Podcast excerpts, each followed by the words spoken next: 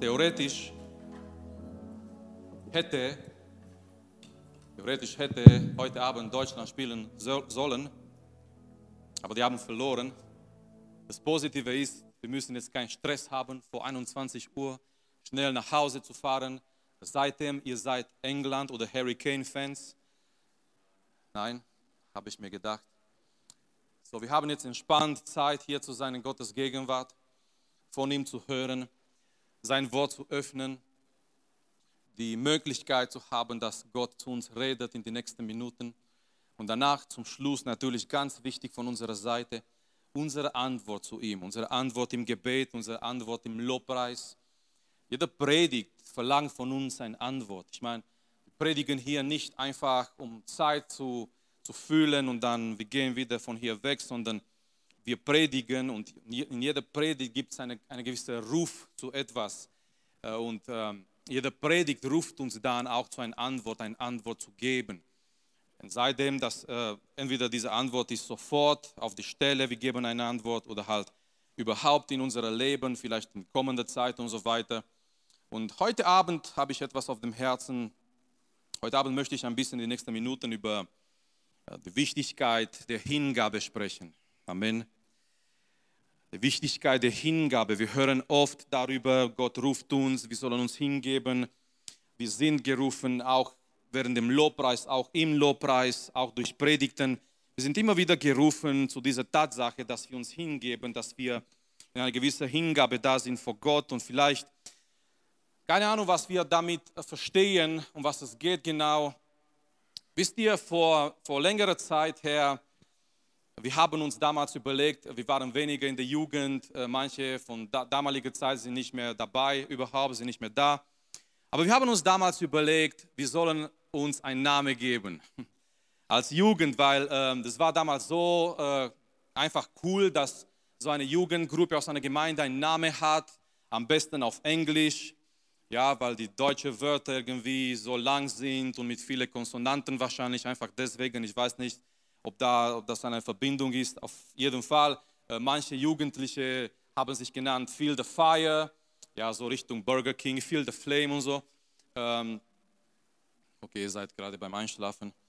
Ähm, es waren viele Namen so in der Jugendgruppe mit Fire, mit Awakening, mit keine Ahnung was. Und wir haben damals gesagt, hey, lasst uns einen Namen suchen für uns als, als Jugendliche hier in Gemeinde Gottes Drossingen. Und ähm, einige kamen mit dieser, mit dieser Name und vielleicht kennt ihr den Namen Did Youth. So nennen wir uns Did Youth. Und vielleicht habt ihr euch schon mal gefragt oder vielleicht hat sich schon mal irgendwann jemand gefragt, was bedeutet das? Was ist das für ein Name Did? Und eigentlich, das sind drei Buchstaben, die stehen für etwas. Und diese drei Buchstaben, die stehen für Folgendes in Englisch, Delight in Devotion. Das übersetzt auf Deutsch, das würde etwas bedeuten wie sich freuen an die Hingabe. Wir haben damals gesagt, das sollte unser Ziel sein, das sollte unser Wunsch sein, das sollte uns beschreiben als Jugend, dass wir hingegebene Jugendliche sind. Und dass wir uns daran freuen, dass wir, uns daran, dass, dass wir daran Freude finden, dass wir uns als Jugendliche Gott hingeben und in einer kontinuierlichen Hingabe leben. Und das soll unser Name sein, Deed, das kommt von Delight in Devotion, sich freuen an der Hingabe. Wir sollen hingegeben sein, wir sollen uns Gott hingeben und das soll uns auch Freude, Freude bringen in unser Leben. Ähm, ich möchte einfach nur fragen, nachdem ich das Ganze erklärt habe, sind wir noch Deed? Sind wir noch Deed? Ja, unsere, unsere Gruppe nennt sich Deed Youth und man, wenn man hingeht, sich anzumelden online, da steht Anmeldung für Samstag, Deed Youth.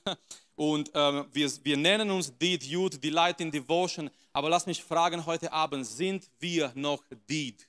Sind wir noch erfreut über Hingabe? Sind wir noch beschrieben, könnten wir noch beschrieben werden als Jugendliche, dass wir solche Jugendliche sind, die, die wir uns freuen, um, um uns Gott hinzugeben? Hingabe. Hingabe bedeutet nicht, dass wir einmal oder zweimal im Gottesdienst kommen, in die Gemeinde. Hingabe bedeutet, alles, was ich habe, gehört Jesus. Hingabe bedeutet, Jesus ist mein Herr. Hingabe bedeutet, Jesus ist der Chef. Hingabe bedeutet, Jesus hat das Sagen.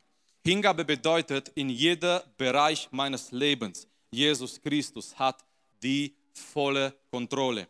Hingabe bedeutet in jeder Bereich, in jeder Kompartiment meines Lebens. Jesus Christus hat die vollkommene Kontrolle. Er hat das Sagen in mein Leben. Er bestimmt mein Leben. Er bestimmt, wie ich mein Leben lebe. Er bestimmt, wie ich mein Leben veranstalte. Nichts gehört mir. Alles in mir und alles, was ich habe, gehört allein Jesus Christus. Eigentlich Hingabe beschreibt ein echter Christ. Amen. Seid ihr einverstanden? Hingabe beschreibt das, was ein echter Christ sein soll. Ein echter Christ soll eine Person sein, der in einem, in einem Punkt in seinem Leben, er hat alles den Herrn Jesus Christus gegeben. Er hat, sie, er hat sich hingegeben, er hat alles, was er hat, den Herrn gegeben und der Herr Jesus Christus ist sein Herr und der Herr Jesus Christus bestimmt alles in sein Leben. Manche heutzutage, die wollen Jesus als Retter, als Helfer, als Kumpel, als jemand, der da ist, schnell Herr, hilf mir. Die wollen Jesus als Retter, Helfer, aber nicht, nicht mehr als das. Wisst ihr, das ist nicht biblisch. In der Bibel finden wir immer diesen Ausdruck, der Herr Jesus Christus. Der Herr Jesus Christus. Das bedeutet, wenn du zu Jesus kommst, Du kommst nicht einfach zu jemandem, der dir hilft, zu jemandem, der dir etwas gibt und dann gehst du wieder weg und du lebst dein Leben. Wenn du zu Jesus kommst, du kommst zu jemandem, der möchte die ganze Autorität über dein Leben haben. So als der, der Kerkermeister Paulus und Silas fragt, ihr Herren, was soll ich tun, um gerettet zu werden? Paulus und Silas sagen, glaube an den Herr Jesus Christus, dann wirst du gerettet. Jesus wird genannt als, als Herr und Retter. Das bedeutet, er rettet dadurch, dass er Herr über unser Leben wird. Und um das geht es heute Abend und ich möchte mit euch zusammen ein einziger Bibelvers anschauen. Dieser Bibelvers befinden wir in, befindet sich in äh, Jakobus Kapitel 4. Jakobus Kapitel 4 ist ein sehr praktische, praktisches Bild, äh, Brief. Und Jakobus schreibt hier zu Christen, die die haben sich ein bisschen von Gott entfernt. Die haben in ihrer Beziehung mit dem Herrn nachgelassen. Diese Menschen, zu denen Jakobus schreibt in Kapitel 4, diese Christen, er gebraucht harte Worte für diese Christen. Ich weiß nicht, wer von uns begeistert wäre von so einer Predigt, die solche Worte gebraucht, wie das, was Jakobus hier schreibt zu diesen Menschen. Zum Beispiel in Vers 4 er nennt diese Christen Treulosen. Und er sagt hier, ich lese aus Neue Genfer Übersetzung, wie eine Ehebrecherin den Bund mit ihrem Mann bricht, so brecht ihr den Bund mit Gott. Autsch. Starke Worte. Amen. Ich weiß nicht, wie viele von uns, wir würden jetzt Amen sagen, wenn, wenn am Sonntagmorgen jemand kommt und diese, diese Worte zu uns richtet und einfach sagt, ihr seid treulos und ihr habt den Bund mit Gott gebrochen. Und er schreibt weiter, er sagt, ist es euch denn nicht bewusst, dass Freundschaft mit der Welt Feindschaft gegenüber Gott bedeutet? Er schreibt zu Christen, die weltlich geworden sind. Und diese weltlich geworden bedeutet nicht, die haben eine gewisse Frisur gehabt oder die haben Fußball angeschaut oder die haben, die haben Internet gehabt. So wie, so wie die Gemeinde manchmal dieser Begriff beschrieben hat, was bedeutet weltlich zu sein, wenn man eine gewisse Auto fährt, oh, das ist zu weltlich. Äh, früher in die Gemeinde, wenn, wenn jemand ein Uhr getragen hat, das war weltlich, obwohl mein Uhr ist gar nicht so teuer und den würde ich nicht als so weltlich beschreiben. Ähm, früher hat man gesagt, ja, weltlich bedeutet eine gewisse äußerliche Aspekt, aber Jakobus meint hier total was anderes. Jakobus meint hier Menschen, die haben sich nach dieser äh, Werte der Welt gerichtet und die haben sich von Gott entfernt und die haben alle andere Werte in ihrem Leben gesucht. Und Jakobus kommt mit diesen harten Worte für diese Menschen. Diese Menschen waren, wenn wir die erste Bibelverse lesen in Jakobus Kapitel 4, diese Menschen waren äh, mit ihren Herzen geteilt. Was bedeutet ein geteiltes Herz? Ein geteiltes Herz bedeutet, ja, du bist schon begeistert von Gott, aber auf der anderen Seite in deinem Leben sind andere Dinge, die dich sogar manchmal mehr begeistern als Gott. Was bedeutet ein geteiltes Herz? Ich möchte dich fragen heute Abend, prüfe dein Herz. Lass das Gott dein Herz prüft heute Abend. Amen. und frage dich, ist dein Herz ein geteiltes oder ein ungeteiltes Herz?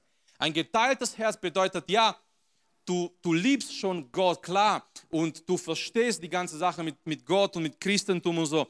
Und teilweise, es gibt Momente, du bist wirklich begeistert, dein Herz brennt für Gott. Auf die andere Seite in deinem Leben sind andere, andere Dinge da.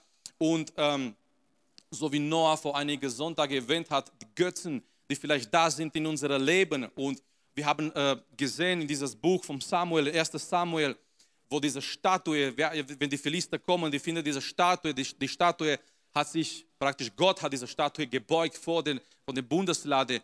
Die Botschaft war, Gott akzeptiert keine Konkurrenz. Amen. Gott akzeptiert in dein Herz keine Konkurrenz. Gott akzeptiert in dein Leben keine Konkurrenz. Und wenn du Götzen hast in dein Leben, es wird ein Tag kommen, es kann sein, es wird ein Tag kommen, wo Gott all diese Götzen zerstört, zerstört. Und es wird uns wehtun, wenn unser Herz daran hängt. Es wird uns wehtun. Aber es ist ein positiver Schmerz, weil letztendlich dieser Schmerz führt uns näher zu Gott.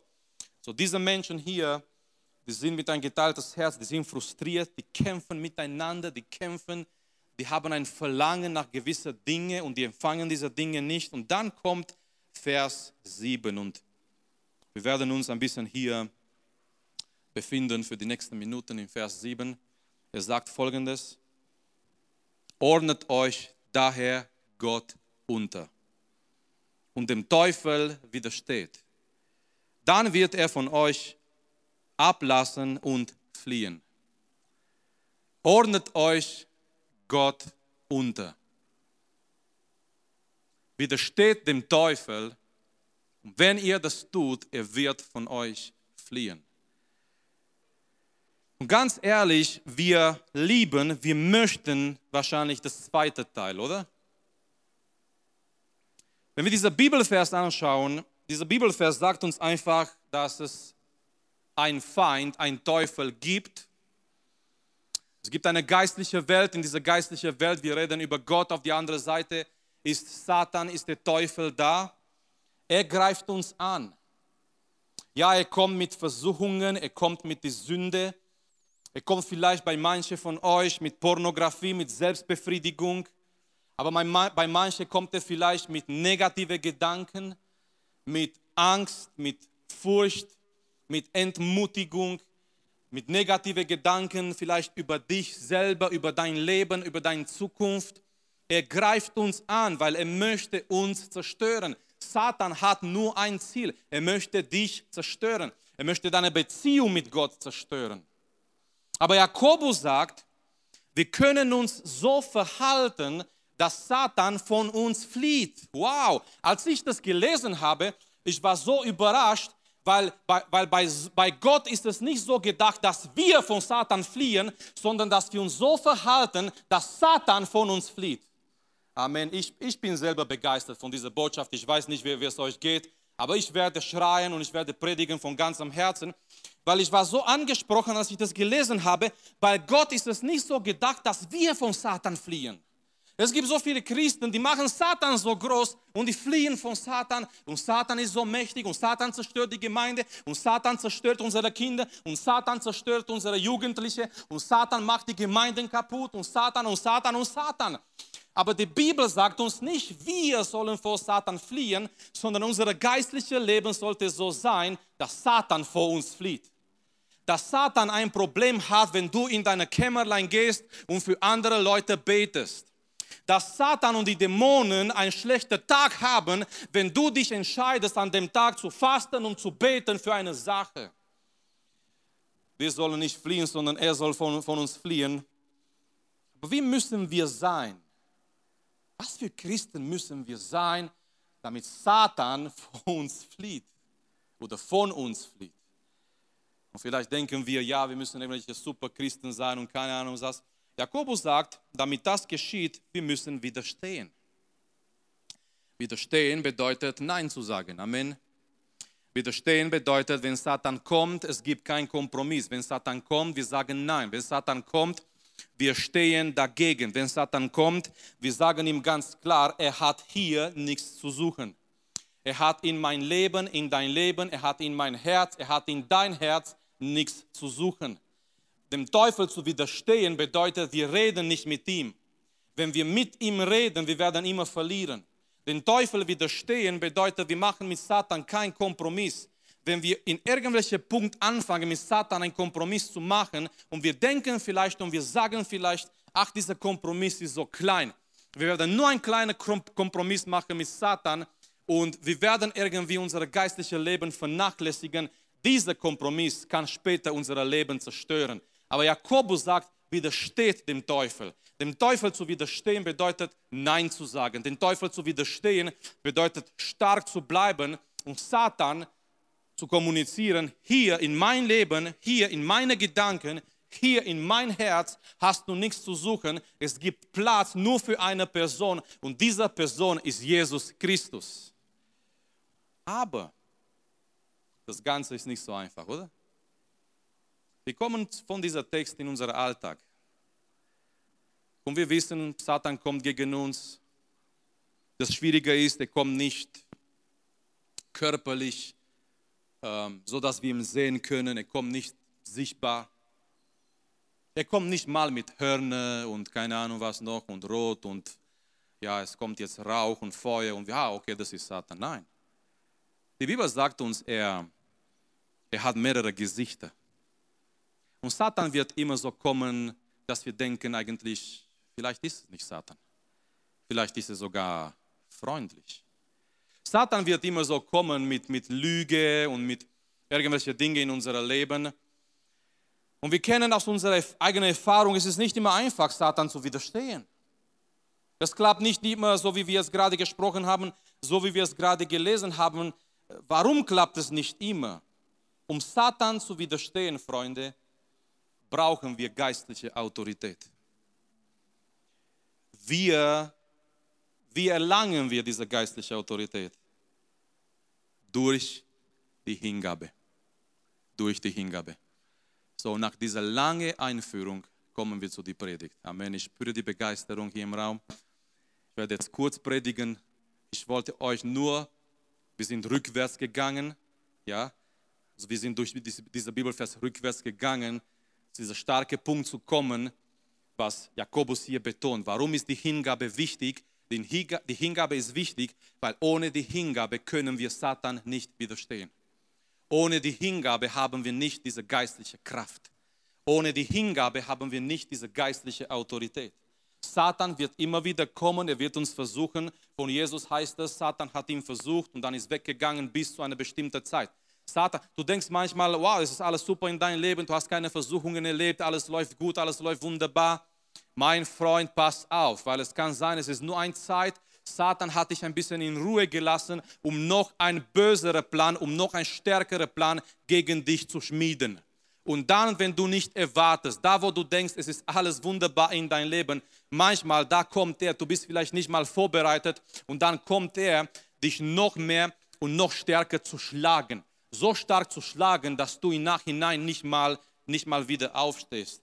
Wie können wir Satan widerstehen? Jakobus sagt uns hier, wir können Satan widerstehen, wenn wir diese geistliche Autorität haben, aber diese geistliche Autorität ist in unserem Leben nur durch die Hingabe. Und schau mal, was er schreibt im Vers 7 am Anfang. Ordnet euch daher Gott unter. Und danach sagt er, wenn wir das getan haben, Freunde, danach sagt er, widersteht dem Teufel. Wir wollen diesen zweiten Teil erleben, dem Teufel zu widerstehen. Er flieht von uns, er lässt uns in Ruhe, wir sind starke Christen. Aber Jakobus sagt, Moment, pass auf, es geht nicht ohne das erste Teil. Und das erste Teil ist, ordnet euch Gott unter. Komm unter seine Autorität. Und erst wenn du diesen ersten Teil erlebt hast, wenn du dich Gott unterordnet hast, erst dann hast du die Autorität, hast du die Kraft, Satan zu widerstehen und hast diese geistliche Autorität.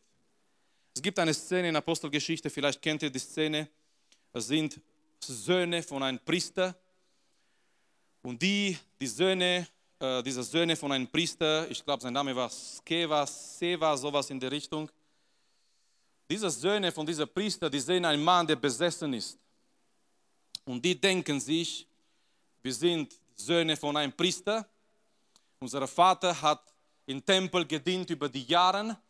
Wir haben gesehen, wie das funktioniert. Wir haben Paulus gesehen. Wir haben Paulus gesehen, wie Paulus Dämonen ausgetrieben hat. Und Paulus hat zu den Dämonen gesagt, im Namen Jesus, komm aus dieser Person raus. Und diese Söhne Mannheims, diese Söhne Skevas, okay, heute seid ihr echt langsam, diese Söhne Skevas, die sagen, wir werden das Gleiche tun. Die, die, sagen, die gehen zu dieser besessenen Person und die sagen, wir werden das Gleiche tun. Ihre Absicht ist gut.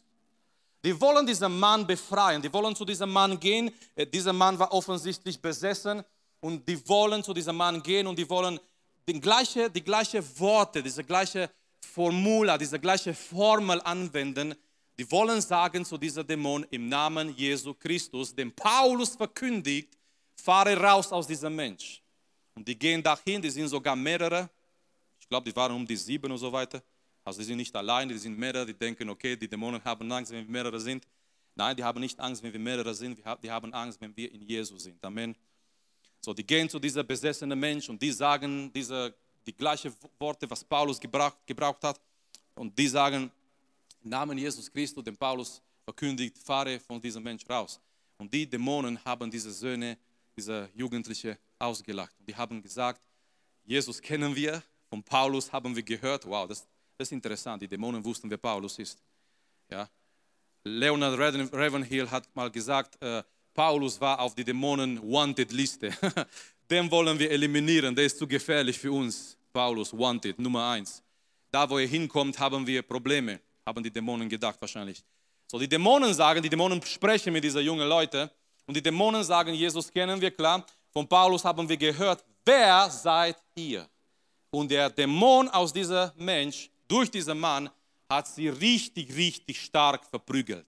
Was war das Problem? Die haben eine gute Absicht gehabt, die haben die, die, richtige Formel gebraucht. Hier ist das Problem, es gibt keine Formel. Es gibt eine Beziehung.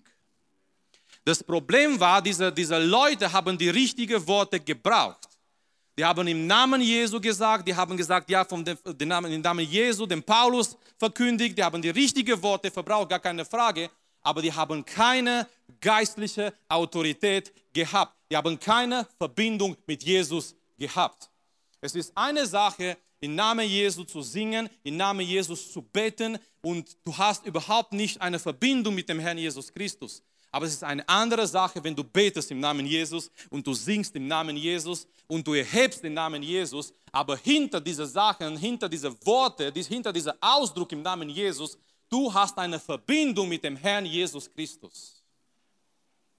So Jakobus sagt hier zu diesen Menschen, um geistliche Autorität zu haben, ordnet euch daher Gott unter.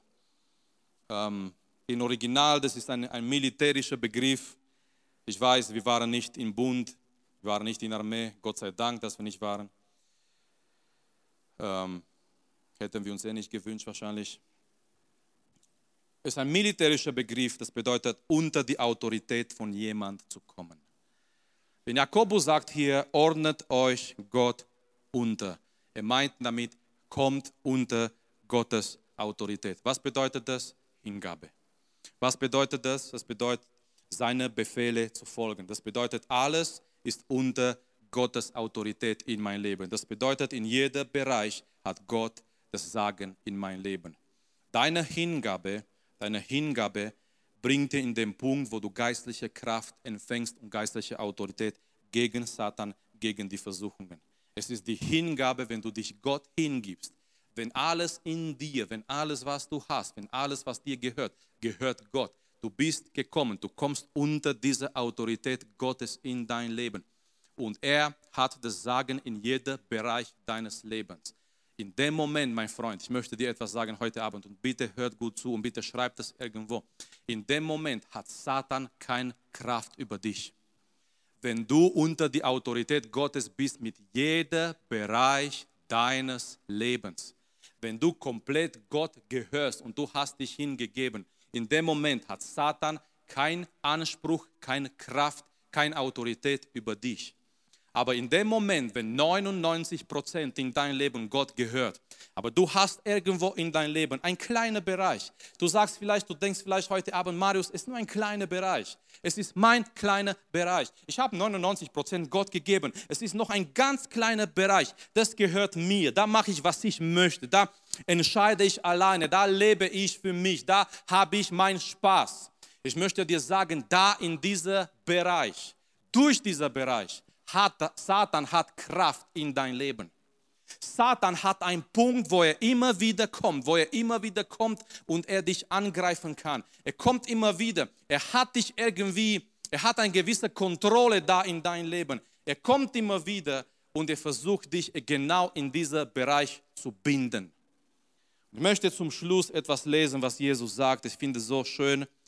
In Johannes in Kapitel 14, es ist ziemlich zu Ende, bevor er zum Kreuz geht und er weiß, was kommen wird. Er, weiß, es kommt auch äh, nicht nur das Kreuz. Ich meine, das Kreuz war nicht ein Angriff in dem Sinne. Das Kreuz war letztendlich Gottes Plan. Aber Jesus wusste, zusammen mit das Kreuz, zusammen mit diesen Leiden, es werden auch Angriffe kommen. Angriffe von und durch Satan.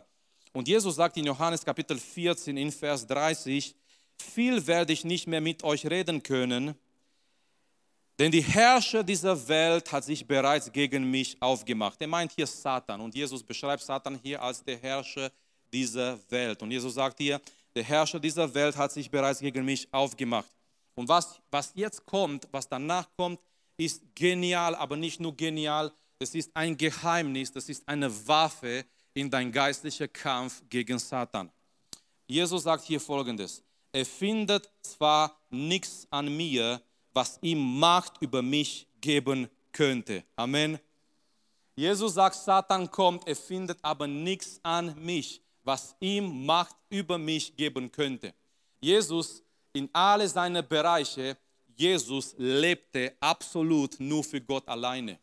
In all seine Bereiche seines Lebens, Jesus war sogar Gott dem Vater unterordnet. Als er auf dieser Erde war, er hat immer gesagt, er tut das, was der Vater ihm gesagt hat. Er sagt das, was der Vater ihm gesagt hat. Und in jedem Aspekt seines Lebens, Jesus war komplett Gott unterordnet. Und wenn du in diesem Punkt bist in dein Leben, diese komplette Unterordnung unter die Autorität Gottes, wenn Satan kommt, er findet nichts an dich. Er hat keinen Punkt in dein Leben, wo er dich angreifen kann. Das ist ganz wichtig und Jesus sagt, der Herrscher dieser Welt kommt, er hat nichts an mir. Er findet nichts, mit dem er mich angreifen kann, in dem er Macht über mich haben kann. Ich möchte fragen, Satan kommt zu uns immer wieder und ich möchte nicht negativ sein heute Abend, ich möchte euch eine Nachricht überbringen, ist nicht so fröhlich. Dieser geistliche Kampf wird erst im Himmel aufhören. Dieser geistliche Kampf, den wir haben, in dem wir sind, wird erst aufhören, wenn wir im Himmel sind. So, solange du hier bist, solange du hier lebst, denke nicht, eines Tages bist du 70 und du bist so geisterfüllt und Satan lässt dich in Ruhe. Nein. Die geistlichen Kämpfe sind da und eigentlich umso tiefer du gehst in deine Beziehung mit dem Herrn und umso mehr Gott dich gebrauchen möchte, die Kämpfe werden noch stärker und noch stärker sein. Satan wird immer wieder kommen. Die Frage ist heute Abend, was findet er in dir? Was findet er in dein Leben, was nicht komplett Gott gehört? Gibt es heute Abend irgendwo einen Bereich, ein Bereich in dein Leben? Ich möchte dich fragen und bitte empfange diese Frage, als wenn diese Frage von Gott kommt. Und diese Frage richtet sich in erster Linie zu mir. Immer wenn wir hier vorne predigen, wir predigen zu uns. Deswegen sagen wir ab und zu Amen selber in die Predigt, weil es hat uns gefallen. Amen. Ein Prediger hat mal gesagt, er hat so gut gepredigt, er wollte äh, selber Notizen nehmen. So weit bin ich noch nicht, so weit bin ich noch nicht. Wenn ihr seht, hier vorne, ich fange an zu schreiben, okay, aber die, die Sache ist, erstmal, wenn wir predigen, wir predigen zu uns und die Frage ist für mich in erster Linie. Ich stehe hier nicht vor euch, über euch, um euch zu fragen, hey, wie sieht es aus in deinem Leben, gibt es irgendwo? Nein, sondern erstmal mich Gibt es in meinem Leben einen Bereich, wo nicht Gott die Kontrolle hat, sondern es ist ein, ein Bereich, wo ich selbstständig bin, wo, wo ich entscheide, wo ich sage, vielleicht ist ein kleiner Kompromiss, es ist mein kleiner Bereich.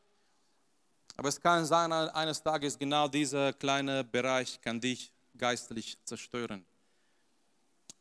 Das christliche Leben ist eine kontinuierliche Hingabe. Jeden Tag, jeden Tag, wenn wir aufstehen, wir treffen eine neue Entscheidung, und zwar uns wieder neu hinzugeben. Was hat Jesus gesagt? Wer mir nachfolgen will, der nehme jeden Tag sein Kreuz auf sich. Und manchmal haben wir in die Gemeinde dieses Kreuz interpretiert und wir haben gesagt, das ist Leiden. Ja, irgendwie, wir haben ein Leiden in unserem Leben oder vielleicht die Schule ist das Kreuz, Abi ist das Kreuz, der Mathe-Test ist das Kreuz, ähm, Montag habe ich einen Termin beim Zahnarzt, das ist mein Kreuz. Nein, das ist es nicht. Das ist es nicht. Das Kreuz war in der damaligen Zeit ein ganz klares Symbol für den Tod. Was meint Jesus hier ist folgendes. Jeden Tag treffe ich diese Entscheidung neu. Ich sterbe. Ich sterbe für diese Welt. Ich sterbe meine Wünsche gegenüber. Und ich lebe heute. Ich entscheide mich jeden Tag für Gott zu leben, unter seiner Autorität zu sein. Ich entscheide mich jeden Morgen, wenn ich aufstehe, ist ein neuer Tag. Und in diesem neuen Tag, ich gebe mich Gott hin. Und vielleicht du sagst, Marius, ich habe mich doch vor, vor, vor, nicht vor 20 Jahren, sorry, ich habe vergessen, dass ich 40 bin. Ähm, vor, vor 20 Jahren, ihr wart manchmal nicht mal, manche von euch auf die Welt oder manche haben noch äh, Windel getragen. Auf jeden Fall, äh, vielleicht sagst du vor einigen Jahren, ich habe mich Gott schon hingegeben und ähm, das hat gereicht das, es geht nicht darum, es geht darum, dass jeden Tag eine neue Entscheidung ist, wo ich sage, ich setze mich bewusst unter die Autorität Gottes. Ich setze mich bewusst unter Gottes Kontrolle. Jeder Bereich in meinem Leben, jeder Moment in meinem Leben, in der Schule, bei der Arbeit, egal wo ich bin, ich möchte mich Gott hingeben. Es soll kein Bereich da sein in meinem Leben, wo Satan einen Punkt hat, einen Platz hat, gegen mich zu kommen mit irgendwelchen Sachen in meinem Leben, die ich nicht Gott hingegeben habe. So Gott ruft dich heute Abend, in dem Punkt zu kommen, in dem Platz zu kommen, wo du alles auf dem Altar bringst. Ich möchte, dass die Sänger kommen dass wir jetzt eine Zeit haben, in der wir vor Gott stehen. Ich frage mich gerade, wie haben die Leute reagiert, als sie diesen Brief von Jakobus gelesen haben? Jakobus gebraucht harte Worte und Jakobus, er macht es einfach, weil, weil er, möchte diese Leute, wenn es geht, aufwecken. Er möchte diese Leute aufwecken. Manchmal, ich gehe in, in, in Levis Zimmer und ich versuche ihn aufzuwecken und wenn er zu spät ins Bett geht, wenn er noch davor, den Abend davor Fußball angeguckt hat, und er geht zu spät ins Bett oder einfach er hat was gespielt und so. Und danach am nächsten Tag, es ist so schwer, ihn aufzuwecken. Es reicht nicht, dass du im, im, im Zimmer gehst, es reicht nicht, dass Geräusche da sind. Ich rede zu ihm, er möchte noch schlafen, ich muss ihn bewegen.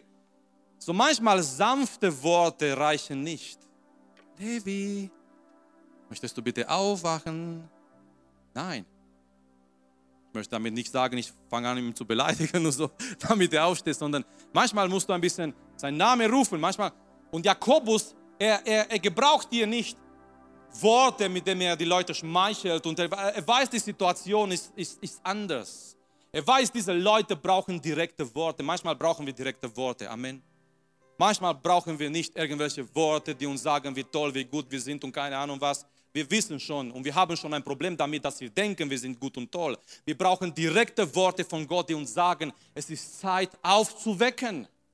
Es ist Zeit und heute Abend Gott ruft uns, Gott ruft dich, in den Punkt zu kommen in dein Leben, wo alles, was du hast, Gott alleine gehört. So, Deed Jude. Ein schöner Name eigentlich. Das Schöne ist, die Leute fragen, was bedeutet Deed? Weil es ist kein Fire drin in diesem Namen und Holy Spirit und keine Ahnung was. Und die Leute fragen, für was steht Deed? Und dann erklären wir die Leute, Delight in Devotion und das hört sich schön an. sich an Hingabe zu freuen. Aber ich möchte fragen heute Abend, Freunde, nach so vielen Jahren die, die Dude, ist es noch eine Realität? Ist es nur ein Name oder ist es eine Realität? Heute Abend kann sich dein Leben verändern. Weißt du wie? Wenn du dich komplett hingibst. Genau. Es ist letzter Alarm vielleicht für manche. Es ist letzter direkter Ruf vielleicht für manche, ich weiß es nicht. Aber Gott ruft dich heute Abend und Gott möchte dir etwas sagen. Gib dich komplett hin. Spiele keine Spiele mehr mit Gott. Bei dieser Spiele mit Gott, da wird nur einer gewinnen, Satan. Und diese Sachen werden dein Leben eines Tages, vielleicht nicht jetzt, vielleicht nicht in den nächsten Tagen, vielleicht nicht in den nächsten Monaten, vielleicht denkst du gerade, oh Marius, komm, ich bin noch jung und keine Ahnung was und ich habe noch Zeit. Und vielleicht überlegst du nicht so richtig an diese Worte heute Abend. Aber bitte, diese Sachen, die du heute nicht Gott komplett gibst, diese Sachen in dein Leben, wo du nicht komplett unter Gottes Autorität bist und lebst, die haben das Potenzial, eines Tages dich geistlich zu zerstören. Deswegen nochmal, Gott ruft dich heute Abend. Und heute Abend ist dein Abend. Und heute Abend kann sich dein Leben verändern. Warum? Weil du hast heute Abend die Möglichkeit, vor Gott zu kommen und zu sagen, Herr, ich möchte heute Abend, ab heute Abend, ich möchte heute Abend komplett dir gehören. Warum ist die Hingabe so wichtig? Die Hingabe ist so wichtig, weil die Hingabe allein gibt uns geistliche Kraft und Autorität. Ordnet euch Gott unter, sagt Jakobus. Und dann kommt es, widersteht dem Teufel. Er wird von euch fliehen. Gott hat das so gemeint, Gott hat die Gemeinde so gedacht. Nicht, dass die Gemeinde von Satan flieht, nicht, dass Christen von Satan fliehen. Nein. Reinhard Bonke hat gesagt, da wo das Evangelium hinkommt, in ein Land, in ein Dorf, wo das Evangelium hinkommt, da müssen die Zauberer versagen. Wenn da Zauberer sind irgendwo und Leute, die mit dieser Macht der Finsternis arbeiten, da wo, wo das Evangelium kommt, durch eine Gemeinde, durch die Gemeinde, in dieser Dorf, in dieser Land, in dieser Stadt, wie auch immer, da müssen die Zauberer versagen. Warum? Gottes Kraft ist viel, viel größer als die Kraft der Finsternis. Gott hat nicht so gedacht, dass die Gemeinde sich quält und von Satan flieht und keiner. Nein, Gott hat so gedacht, dass die Gemeinde die Autorität hat. Warum? Der Haupt der Gemeinde ist Jesus Christus. Und wer hat die größte Autorität in diesem Universum? Über jede Macht, über jede Kraft, über jeden Name ist Jesus Christus. So Jesus Christus hat diese Autorität und weil wir sein Leib sind, weil wir seine Gemeinde sind, wir haben diese Autorität, den, den Satan zu widerstehen. Aber diese Autorität ist da, diese Autorität fließt in unser Leben. In dem Moment, wenn wir komplett Gott gehören, in dem Moment, wenn wir uns hingeben, Gott kann dich so wunderbar gebrauchen, wenn du dich Gott hingibst. Du kannst dir nicht mal vorstellen, was aus deinem Leben werden kann, wenn du dich Gott hingibst. Komm, lasst uns zusammen aufstehen. Lasst uns gemeinsam vor Gott bleiben. Ich weiß, wegen der ganzen Sache mit Distanz und die ganze Situation, es ist nicht mal möglich, Leute nach vorne zu rufen. Aber wir würden auch so gerne füreinander beten, aber wir können da beten, wo wir sind. Und Gott ruft dich heute Abend. Ich kenne dich nicht. Und das ist besser so. Du kennst mich nicht und das ist vielleicht auch besser so. Ich meine, wir kennen uns nicht innerlich. Unsere Kämpfe, unsere Gedanken, vielleicht sogar unsere Geheimnisse, von denen niemand weiß, nur Gott allein. Gott, Gott möchte dich heute Abend nicht verdammen, nicht. Nein, Gott möchte dich rufen heute Abend. Sein Ruf ist, mein Sohn, meine Tochter bringt alles auf dem Altar. Halte nichts für dich. Gib dich Gott hin. Wenn du merkst heute Abend und ich wünsche mir und ich bete, dass der Heilige Geist gerade, als wir jetzt, als ich jetzt noch rede, als die jetzt noch singen, gleich noch singen anfangen werden, dass der Heilige Geist an dein Herz wirkt. Dass der Heilige Geist deine Augen öffnet, dass du diese Bereiche siehst in dein Leben, wo du wo du Gott nicht die komplette Kontrolle übergeben hast. Und dass du genau mit dieser Bereiche, genau mit dieser Dinge heute Abend vor Gott kommst. Und ich möchte dich einladen im Gebet. Du kannst auf deine Knien gehen. Du kannst irgendwo seitlich gehen, du mit Gott, du alleine, du mit dem Herrn. Ich weiß, wir sind hier zusammen in einem Raum, aber diese Zeit, dieser Moment ist dieser Moment zwischen dir und Gott. Du kannst dich hinsetzen, wenn du möchtest, aber rede mit ihm, rede mit dem Herrn. Vergebung ist da heute Abend. Jesu Blut hat noch Kraft heute Abend. Gott kann dein Leben verändern heute Abend. Und egal was es ist da in dein Leben, gib dich Gott hin. Freue dich in dieser Möglichkeit, in dieser Tatsache, dich hinzugeben heute Abend. Unter Gottes Autorität, unter Gottes Kontrolle zu kommen. Aber es ist nicht Kontrolle in dem Sinne, dass er unser Leben kontrolliert und wir sind kleine Roboter. Nein, sondern Gott ist ein guter Gott, ist der Beste überhaupt. Und unter, unter seiner Autorität, da sind wir erst zu Hause. Unter seiner Autorität, da ist unser Platz unter seiner Autorität, da sind wir erst glücklich. Komm, lasst uns beten, lasst uns ihm suchen im Gebet. Lasst uns vor ihm kommen heute Abend. Bring dich hin. Wir bringen nicht nur ein Lied heute Abend, wir bringen nicht ein Gebet heute Abend. Bring dich, bring deine Gedanken, bring dein Herz, bring alles, was, was dich bewegt. Komm auf dem Altar heute Abend. Bring dein ganzes Leben, deine Talente, deine Gedanken, jeder Bereich in dein Leben, deine Beziehungen, alles soll gereinigt werden durch Jesu Blut. Gib dich hin, da wo du bist, an deinem Platz, an deinem Stuhl. Gib dich hin heute Abend. Komm vor Gott heute Abend.